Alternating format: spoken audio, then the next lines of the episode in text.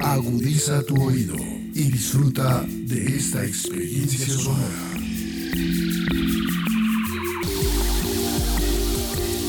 Este es un podcast Radio Unal.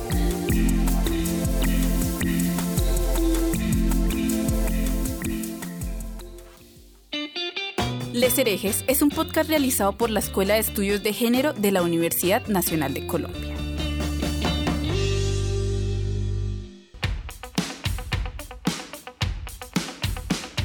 Les herejes disienten de las estructuras hegemónicas impuestas, controvierten sobre creencias que parecen inamovibles y proponen, desde una perspectiva feminista, nuevas opciones para comprender y construir otras formas de pensar y sentir la vida.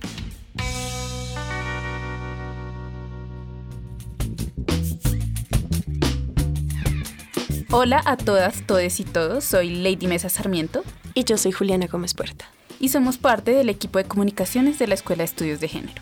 En el episodio anterior comenzamos a acercarnos al aborto como una lucha feminista desde una perspectiva histórica y crítica. Aunque mencionamos algunas fechas y acontecimientos importantes, en este episodio de hoy recorreremos algunos de los hitos que ha habido en la lucha por el derecho al aborto en Colombia. En este episodio tendremos una invitada que ha participado activamente en la lucha por la despenalización del aborto, Cristina Villarreal. Ella es psicóloga, fue directora de Oriéntame, la primera organización en Colombia que brindó asesoría para acceder al aborto en el país de manera legal. Asimismo, ha creado otras varias organizaciones en pro de esa causa, como el CLAICA, Consorcio Latinoamericano contra el Aborto Inseguro, fue integrante de las juntas directivas del NAF y del Instituto Guttmacher, que es una organización sin ánimo de lucro y de investigación en políticas para el avance de la salud y los derechos sexuales y reproductivos en todo el mundo. Es cofundadora de la Mesa por la Vida y la Salud de las Mujeres. Es integrante de la Fundación Pro Derechos a Morir Dignamente y del Comité Asesor del Global Doctors for Choice en Latinoamérica. Bienvenida Cristina, estamos muy emocionadas de tenerte en el programa de hoy. Muchas gracias a ustedes, yo también estoy muy contenta de poder conversar con ustedes. Para comenzar, aunque sería incorrecto tratar de situar un momento único que da origen a la lucha por el derecho al aborto en Colombia, como si se tratara de un mito de origen o algo así, sí nos gustaría que nos contaras dónde y cuándo identificas tú, Cristina, el germen de la lucha feminista por el derecho al aborto en Colombia. Yo creo que mm, efectivamente en estas cosas nunca se puede hablar de un momento específico en el que las cosas comenzaron uno incluso empieza en estas luchas y ni siquiera registra muy bien el momento en que comenzó. Entonces después le toca hacer como un esfuerzo de memoria importante para intentar recordar fechas importantes o hitos. Pero yo diría que, digamos que la lucha feminista comenzó en la década de los 80 principalmente, aunque había algunos gérmenes desde los 70. Eh, y pues esa lucha, yo quiero hacer una claridad y es que la lucha feminista que se estaba dando en ese momento, yo no estaba participando de la lucha desde ese lugar. Yo estaba más en la, en la, digamos, prestación de servicios para mujeres en situación de aborto desde la Fundación Oriéntame. Eh, entonces esas fueron como dos rutas paralelas que mm, desde mi punto de vista fueron como los orígenes de este movimiento por la despenalización del aborto. En la lucha feminista, claro que identifico personas y, nombres, incluso ciudades, donde se estaba dando esto, eh, pues bastante fuerte. Sin duda, nuestra maestra del feminismo, Florence Thomas, pues estuvo desde siempre hablando de este tema, eh, desde la Universidad Nacional en Bogotá, pues desde donde era como su lugar de trabajo. Estaba Beatriz Quintero, estaba Cris Suaza, estaba Mara Viveros, había un movimiento de mujeres que yo creo que en los 80 empezaron en Bogotá, pero también había gente en Medellín con Judith Botero, es como la que más recuerdo, eh, en Cali con María Lady Londoño. Es decir, había diferentes personas en diferentes lugares que empezaron a hablar y a plantearse como que el aborto era una lucha que había que dar y que desde el movimiento de mujeres se debía dar. Desde mi lugar, yo estaba más en la prestación de servicios, eh, como les digo, creo que fueron dos caminos mm, que se dieron de manera paralela.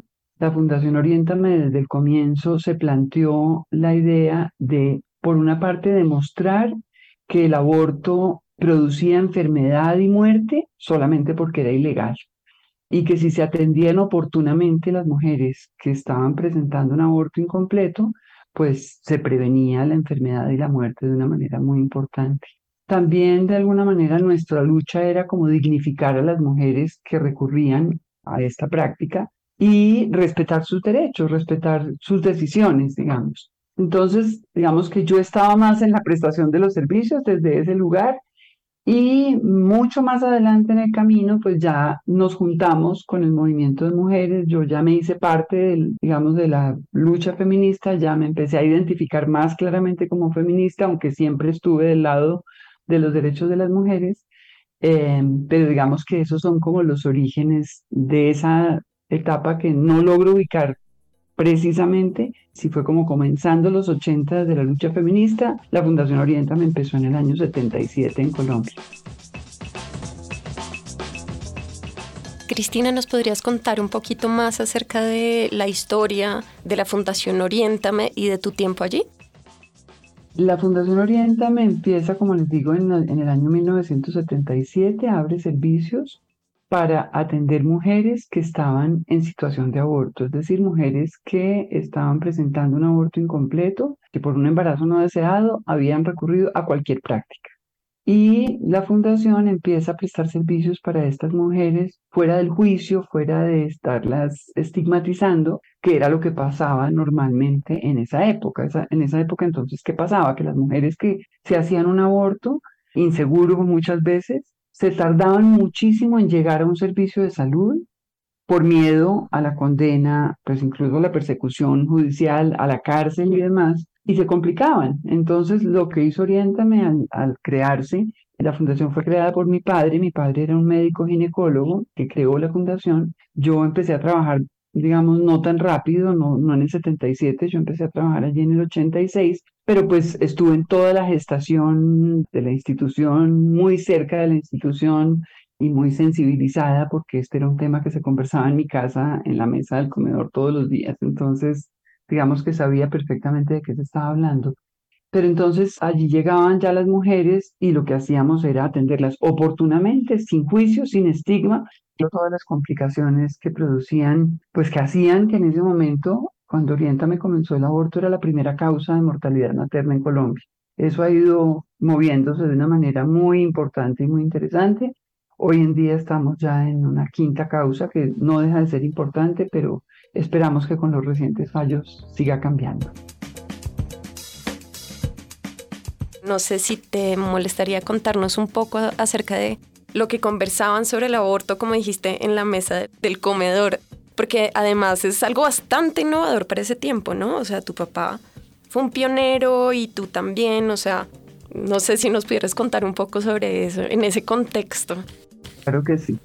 Mi padre se formó como médico y como ginecólogo en la Universidad Nacional de Colombia, en la época en que el aborto estaba totalmente prohibido, penalizado. Em, por lo tanto, lo que hoy parece como una cosa que sorprende, que uno dice, pero qué bobada, pues no era tan bobada en ese momento.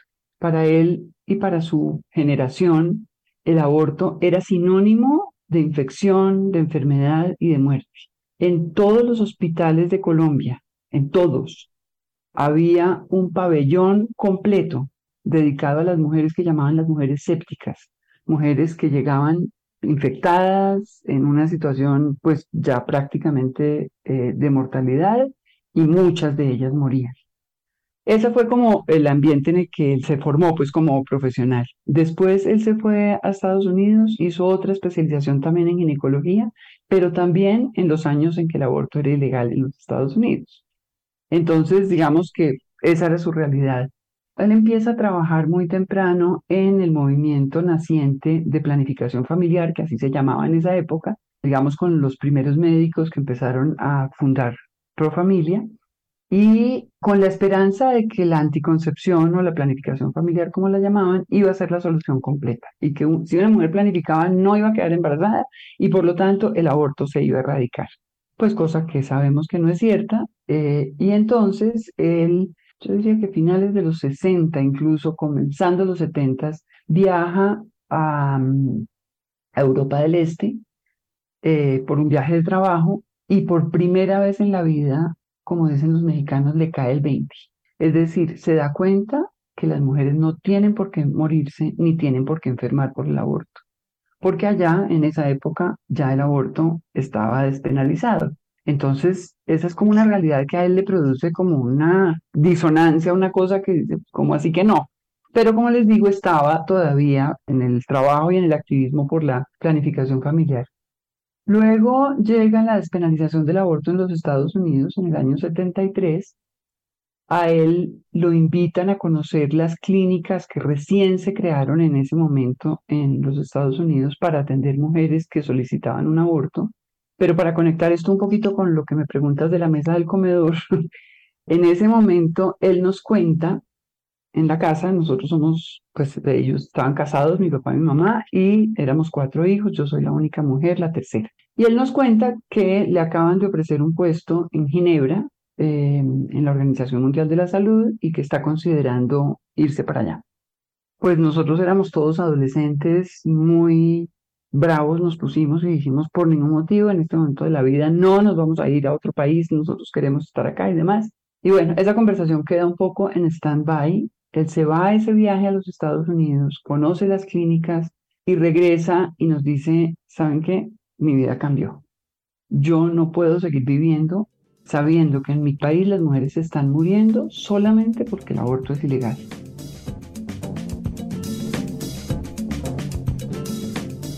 Teniendo en cuenta lo que nos has contado, Cristina, y que el derecho al aborto en Colombia ha tenido varias transformaciones a lo largo de los años, ¿cómo caracterizas la diferencia en las agendas discursivas en las distintas décadas? O en otras palabras, ¿cómo caracterizas la lucha por el aborto de los 70s en relación con las que se dieron en los 80s y 90s?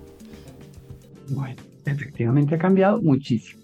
Pues con ese panorama que yo les cuento de los pabellones de, hospitales llenos de mujeres infectadas, obviamente el discurso que rodeaba el tema del aborto o de quienes, digamos, estábamos por la despenalización en los primeros años, en los 70 e incluso en los 80 era el de la salud pública. Era, este es un evento que está matando miles de mujeres, es una muerte evitable, no tiene por qué suceder, estas muertes, digamos, es la primera razón por la que una mujer embarazada muere. No tiene por qué suceder porque es perfectamente evitable si se hace un aborto seguro, digamos, sencillo, y por lo tanto, pues hay que despenalizarlo porque lo que mata a las mujeres es la ley, no el, evento en sí mismo, digamos. Entonces, el discurso de salud pública era muy fuerte en ese momento, incluso desde los grupos de mujeres, digamos, usaban mucho este argumento. También estaba, digamos, el argumento incipiente todavía, pero ya también se conversaba sobre eso, sobre la justicia social, es decir, cómo estos pabellones de sépticas en los hospitales lo ocupaban no las mujeres privilegiadas de los estratos altos de las ciudades. Obviamente, los ocupaban, esas camas estaban ocupadas principalmente por mujeres especialmente vulnerables, jóvenes, pobres, económicamente hablando, y digamos, ese perfil de mujeres. Entonces, aunque no se llamara justicia social, ya se empezaba a discutir cómo esto era un tema de clase, digamos, que estaba atravesada por la clase. Y yo diría que los proyectos de ley de esa época, los de los 70 primeros, el de Iván Botero López, el de Consuelo Lleras, incluso que fue en el 79, esos proyectos también estaban muy basados, proyectos de ley muy basados en eh, los argumentos de salud pública pero siempre se veía el aborto en ese momento todavía como una cosa indeseable, que había que evitar a toda costa. Se planteaban los proyectos con unas causales muy limitadas, muy, muy limitadas. Incluso hay proyectos, yo no, no recuerdo en este momento como para poderlos identificar con claridad, pero incluso hubo proyectos en los que se decía que el, el esposo, el compañero, el marido tenían que opinar sobre la decisión, siendo proyectos de despenalización. O sea, esto es el contexto. ¿No? Digamos, hemos evolucionado. Pero ese era el discurso de esos proyectos. Luego empieza a llegar ya a los años 90, empiezan también pues las discusiones internacionales en relación con el aborto. eh, la Conferencia de Población y Desarrollo del Cairo en el año 94, pues fue un hito muy grande en, en esta batalla en el mundo. Eh, el aborto fue un tema que polarizó muchísimo esa conferencia, digamos, no era un tema menor ni marginal, se volvió el tema. De hecho, mucho de lo que se mencionaba como derechos sexuales y reproductivos, los países más conservadores lo querían eliminar porque consideraban que eso lo que estaba diciendo era aborto, con un eufemismo y demás. Entonces ahí empieza a aparecer el discurso de los derechos. Y yo diría que sin olvidar el de salud pública, porque obviamente seguía siendo un problema de salud pública, en la medida en que fue mejorando, pues ya tenía menos peso, pero seguía siendo importante, el de justicia social definitivamente y el de derechos de las mujeres. Yo creo que eso, eh, digamos que hasta el año 2006 pensaría que esos fueron los, el discurso. No quisiera dejar de decir que después del 2006, yo creo que de todas maneras el discurso que coge más fuerza es el discurso de la libertad de las mujeres para decidir, que obviamente está conectado con los derechos, pero tiene su propio sabor, digamos. Y eh, pues de lo inoficioso y de lo inútil que es la regulación penal para pues penalizar a las mujeres y perseguirlas. Creo que esa sería más o menos en un resumen cómo fueron moviéndose estos discursos. En la historia del movimiento de la lucha por el aborto en Colombia, eh, para ti, Cristina, ¿cuáles han sido los actores y actrices que han participado en el debate? ¿Cómo ha sido su transformación y participación a lo largo de la historia? ¿Y crees que hay unos nuevos interlocutores en el debate? Bueno, yo creo que pues lo primero que habría que decir es que en el debate la principal actriz o el principal actor ha sido el movimiento de mujeres. Yo sí creo que pues digamos que el liderazgo ha estado ahí y sin dejar de decir que de todas maneras no ha sido, digamos, un o no fue. Creo que en los últimos años ha ido cogiendo más, más homogeneidad, pero en los primeros años había mucha discusión al interior de las mujeres, de los grupos de mujeres, de si este era un tema que valía la pena discutir antes que otros, ¿no? Antes que el conflicto armado, antes que la pobreza, las desigualdades. Eh, entonces, digamos que no era un discurso que todo el movimiento de mujeres comprara como su lucha principal. Em, pero sin duda alguna, por lo menos una fracción del movimiento de mujeres ha sido un actor, que no me gusta el masculino para esto, entonces por eso digo una actriz, pero tampoco me suena bien. Entonces, eh, pero pues digamos, desde el activismo de los grupos de mujeres, sin duda. Creo que hay otro actor, pues que obviamente yo lo tengo que mencionar porque está desde la prestación de los servicios, que es el actor médico, digamos, o de prestación de servicios, el actor de, de quien atiende a las mujeres que están en esa situación, mostrando de nuevo, lo menciono, el argumento de cómo pues las mujeres están enfermando y muriendo por culpa de una ley que las sanciona y no por culpa del evento mismo, mostrando cómo hay una necesidad de que los médicos y las médicas tengan actitud responsable profesionalmente frente a las mujeres que viven una situación como esta y no que les den la espalda, que era lo que pasaba antes de Oriéntame. Una mujer pues llegaba a consultar y le decían pues lo siento, el aborto es ilegal, vete, no hay nada que hacer, y después enferma y muere. Entonces creo que ahí también hay un sector importante. Creo que las abogadas, aunque algunas vienen desde los movimientos de mujeres, mm, yo diría que mayoritariamente han llegado desde otros lugares y se han integrado al movimiento de mujeres, digamos. Entonces creo que eh, las abogadas han sido también pues claves en los últimos años, clavísimas. Creo que también progresivamente empieza, digamos, muy alrededor del año 2006, los líderes de opinión que empiezan a hablar del tema positivamente. Yo eso lo vi casi como un movimiento de 180 grados.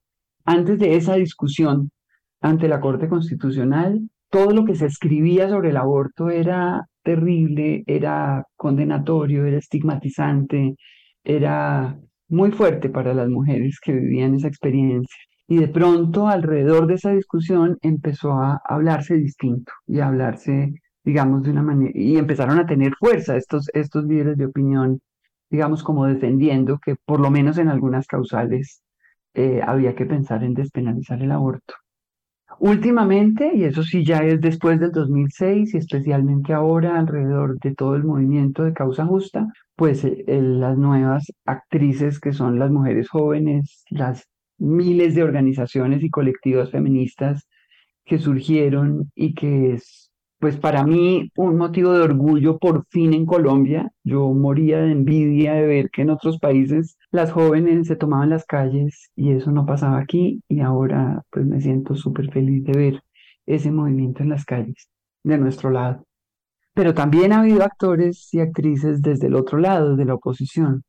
Las iglesias, la iglesia católica, pues por muchos años fue muy vocal, muy vocal en contra de la despenalización del aborto y de la libertad de las mujeres y los movimientos antiderechos, que no, no son necesariamente ligados a una iglesia en particular, que obviamente están, pues, digamos, eh, trabajan desde ese lugar, pero pues tienen, un, digamos, una actividad fuerte y cada vez más fuerte. Es decir, en la medida en que vamos ganando derechos, esos movimientos también se hacen más fuertes y se fortalecen, aun cuando se fortalecen como en el alaraca, diría yo, más que en los argumentos. Creo que los argumentos se van quedando sin argumentos, son argumentos muy repetitivos que no evolucionan, pero que han estado ahí y hacen fuerza y buscan referendos y buscan echar para atrás.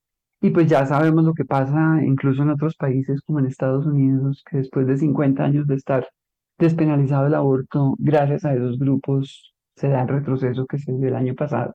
Y por otra parte, otros actores que yo quisiera resaltar, pues el Congreso con su silencio, el Congreso colombiano que pasa de largo, o sea, este, este es un tema que no aborda, no quiere abordar nunca los ocho, nueve o diez proyectos de ley que hubo en la historia para intentar despenalizar, pues se murieron todos, se hundieron todos muy rápidamente. Entonces el Congreso ha sido un actor, pues que por su silencio y por su omisión pues tiene una responsabilidad en las, todas esas mujeres que murieron, que se enfermaron y que sufrieron profundamente por culpa y que pues algunas de ellas siguen sufriendo desafortunadamente o enfermando. Y el otro actor que en Colombia hay que resaltar muy positivamente es la Corte Constitucional, de ese mismo lugar, digamos. La Corte Constitucional, pues yo diría que en derechos individuales la Corte ha sido pues la salvadora, ¿no? Con el primer fallo del 2006, con el fallo del 2022, pues realmente es, es desde donde nos hemos podido agarrar para evolucionar y para no estar, pues como en El Salvador, donde hay no sé cuántas mujeres encarceladas por, ni siquiera por abortos provocados, por abortos espontáneos.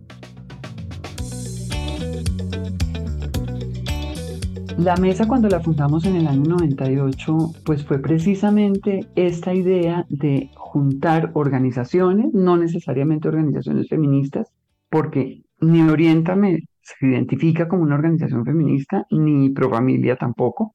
Eh, entonces no podemos decir que son organizaciones feministas, pero sí organizaciones que estábamos pensando en la necesidad de que la situación jurídica y práctica para las mujeres cambiara en este país. Entonces, así como organizaciones de prestación de servicios, en ese momento Profamilia todavía no atendía mujeres en aborto para nada, eh, Profamilia empieza a atender mujeres varios años después del fallo del 2006, por ahí en 2009 yo creo. De hecho, en Oriéntame entrenamos a los primeros médicos que empezaron a prestar servicios en Profamilia. Pero además de, de estas dos organizaciones, pues Oriéntame y Profamilia, que éramos organizaciones de servicios, estaban otras organizaciones como Católicas por el Derecho a Decidir. Después, más tarde, se juntó Women's Link, que era la organización pues, de la que hacía parte Mónica Roa cuando presenta el proyecto Laicia. Y la intención ahí fue, juntémonos todas las que estamos pensando en esto, las que tenemos como foco muy fuerte el tema de aborto, para en el largo plazo pensar en la despenalización total del aborto. Y estábamos partiendo del peor de los escenarios, que era el momento en que estaba todo prohibido, todo mal, todo no había ninguna posibilidad, ni siquiera, ni siquiera para salvar la vida de las mujeres, eh, lo que es casi impensable hoy en día, pero que desafortunadamente hay muy pocos países en el mundo que siguen con esa reglamentación o con esa legislación que ni siquiera cuando un embarazo está poniendo en riesgo evidente la vida de la mujer, está despenalizado. Entonces la mesa, digamos, fue este lugar donde se, se, juntaron todas estas organizaciones, cada una con su experticia, cada una con su aporte, para empezar en esa lucha de largo aliento a trabajar por la despenalización y a aportar lo que a cada una podíamos aportar desde nuestros lugares. Y pues además de las organizaciones, pues muchas mujeres activistas principalmente, abogadas, y ahí es donde les digo, muchas abogadas que llegaban como desde el ámbito más profesional y más académico y se fueron como enamorando del feminismo y de esta idea.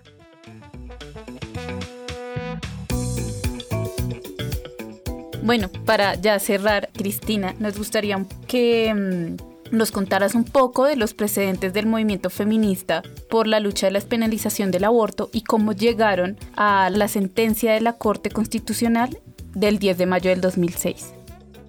Los antecedentes de esto es que veníamos de un momento o de largos años de intentos de despenalización parcial, limitada, como les decía yo, y demás por vía legislativa, por vía del Congreso. Esa era la historia, digamos, con todos los fracasos que eso significó. Eso, digamos, que era como una de las cosas que estaba pasando. La Mesa por la Vida y la Salud de las Mujeres entonces se crea porque hasta ese momento, ¿qué pasaba? Que el movimiento de mujeres, había un congresista o una congresista que se interesaba por el tema del aborto y entonces el movimiento se activaba en ese momento digamos, para ayudar en la información, en presentar, en los argumentos y demás. Pero no había un movimiento de base que fuera de largo aliento pensándose la despenalización de verdad en el largo plazo. Entonces, pues yo por eso resalto tanto el valor de la mesa y, el trabajo que colaborativamente y colectivamente hicimos. ¿Qué pasa entonces cuando Mónica Roa, desde Women's Link, piensa en la idea de presentar un proyecto completamente novedoso porque era ya no por la vía del Congreso, sino por la vía de las Cortes. Y ella entonces se comunica con varias de nosotras que estábamos en la mesa. Ella estaba en Estados Unidos terminando una pasantía o una maestría, no recuerdo bien. Y entonces nos cuenta que está pensando en este proyecto y que qué nos parece. Y pues le decimos, bueno, existe la mesa. Nosotros desde la mesa podemos impulsar, digamos, poner al servicio de ese proyecto pues todo lo que habíamos venido haciendo nosotras en términos de trabajo eh, con el Congreso, trabajo con las bancadas de mujeres del Congreso, trabajo con el Ministerio de Salud, nosotros veníamos trabajando ya con varios sectores, entonces le ofrecimos a Mónica que Women's Link se integrara a la mesa y desde ahí pudiéramos ayudar a todo lo que fue. Obviamente no era, la propuesta del proyecto no era lo que queríamos especialmente el movimiento de mujeres, pues porque obviamente nosotros desde siempre queríamos todo de una vez, entendimos y aceptamos que quizás iba, había que ir paso a paso y entonces empezamos a trabajar apoyando pues el proyecto Laicia eh, que termina con la sentencia de mayo de 2006 que para nosotros fue claro un hito, un primer momento de, de ver luz al final del camino, digamos, pero que claramente entendíamos que no era el final y que digamos, teníamos que seguir. Y ni siquiera ahora creemos que sea el final. Esta, esta batalla, yo lo digo siempre y lo repito acá, esta es una batalla que no se gana del todo nunca. Muchas gracias Cristina por acompañarnos hoy y compartirnos tus reflexiones y tu historia en la participación del movimiento feminista y de la despenalización del aborto en Colombia. Y muchas gracias a las personas que nos escucharon. Pueden seguirnos en nuestras redes sociales. Nos encuentran como Escuela de Estudios de Género y allí publicamos todos nuestros eventos y convocatorias y algunas otras cosas que traemos para ustedes desde la Escuela de Estudios de Género. Este episodio se inscribe en el lanzamiento del premio Lucy Bartenberg en colaboración con la Mesa por la Vida y la Salud de las Mujeres. En el episodio nos acompañó Cristina Villarreal, fue conducido por Lady Mesa Sarmiento y Juliana Gómez Puerta, con apoyo de la Escuela de Estudios de Género y podcast Radio UNAL. La producción estuvo a cargo de Julián Moreno y Alejandra Carvajal. Muchas gracias por escucharnos.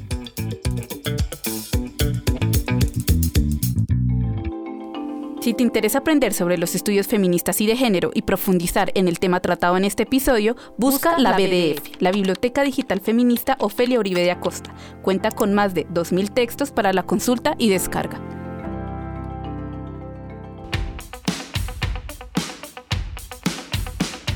Les herejes disienten de las estructuras hegemónicas impuestas, controvierten sobre creencias que parecen inamovibles y proponen, desde una perspectiva feminista, nuevas opciones para comprender y construir otras formas de pensar y sentir la vida.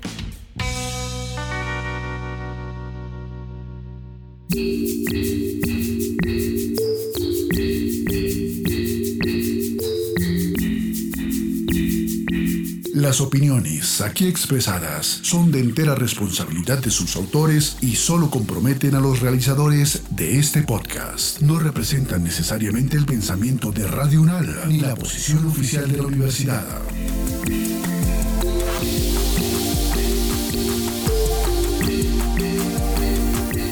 Este y otros podcasts en nuestro sitio web podcastradio.unal.edu.co Síguenos en nuestras redes sociales. Nos encuentras como Podcast Radio Unal. Universidad Nacional de Colombia. Proyecto cultural, científico y colectivo de nación.